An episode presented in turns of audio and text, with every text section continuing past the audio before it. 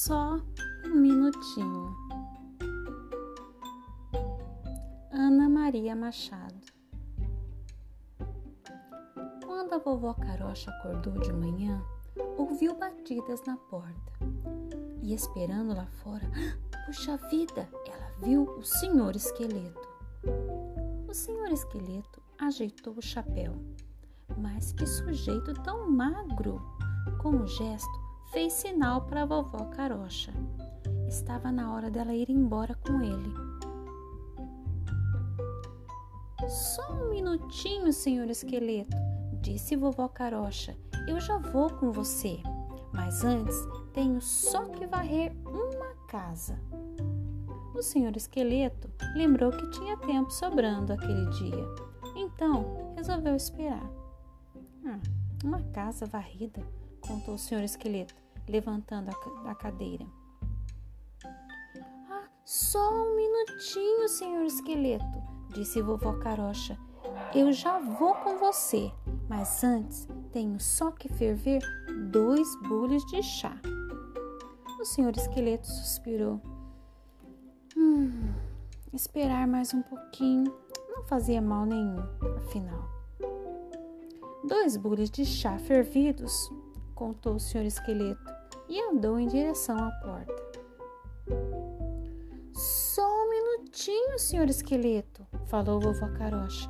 Eu já vou com você, mas antes tenho só que fazer tortilhas com esses três quilos de farinha de milho. O senhor esqueleto revirou os olhos.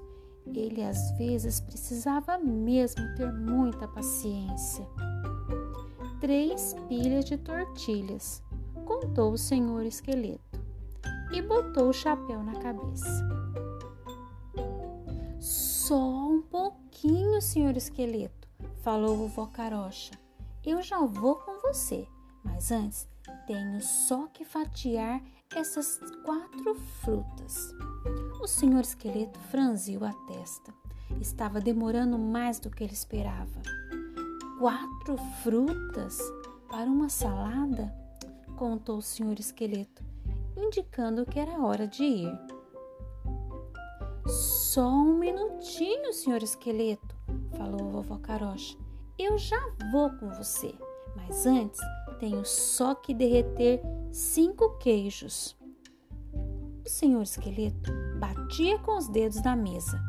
Isso já estava passando dos limites. Cinco queijos derretidos? contou o senhor esqueleto, correndo para buscar o casaco da vovó Carocha. Só um minutinho, senhor esqueleto, falou vovó Carocha. Eu já vou com você, mas antes tenho só que cozinhar seis panelas de comida. O senhor esqueleto levantou os braços e sacudiu as mãos que mais ele podia fazer? Seis panelas de comida cheirosa que deve estar uma. Hum, uma delícia, contou o senhor esqueleto e ofereceu o braço à vovó Carocha. Só um minutinho, senhor esqueleto, falou a vovó Carocha. Eu já vou com você. Mas antes tenho só que encher sete pinhatas com balas e doces. O senhor esqueleto sacudiu a cabeça sem acreditar. Estava ficando tarde. Sete pinhatas cheias de balas, contou o senhor esqueleto e abriu a porta para a vovó Carocha sair. Só, só, só, só, só um minutinho, senhor esqueleto, falou vovó Carocha. Eu já vou com você, mas antes tenho só que arrumar esses oito pratos de comida na mesa. Chega! O senhor esqueleto já não aguentava mais. Oito pratos de comida arrumados na mesa. Mas o senhor esqueleto tinha perdido a conta. Estava ocupado demais, esperneando e batendo os pés. Olhe só, senhor esqueleto! exclamou vovó Carocha. Lá vêm os meus netos. O senhor esqueleto respirou fundo. Um, dois, três, quatro, cinco, seis, sete, oito, nove. Nove netos lindos correndo pela porta dentro. As crianças sentaram à mesa, cada uma em seu lugar. Agora, disse vovó Carocha, todos os meus convidados estão aqui e juntos fazem dez. Mas só se contavam nove convidados sentados em torno da mesa.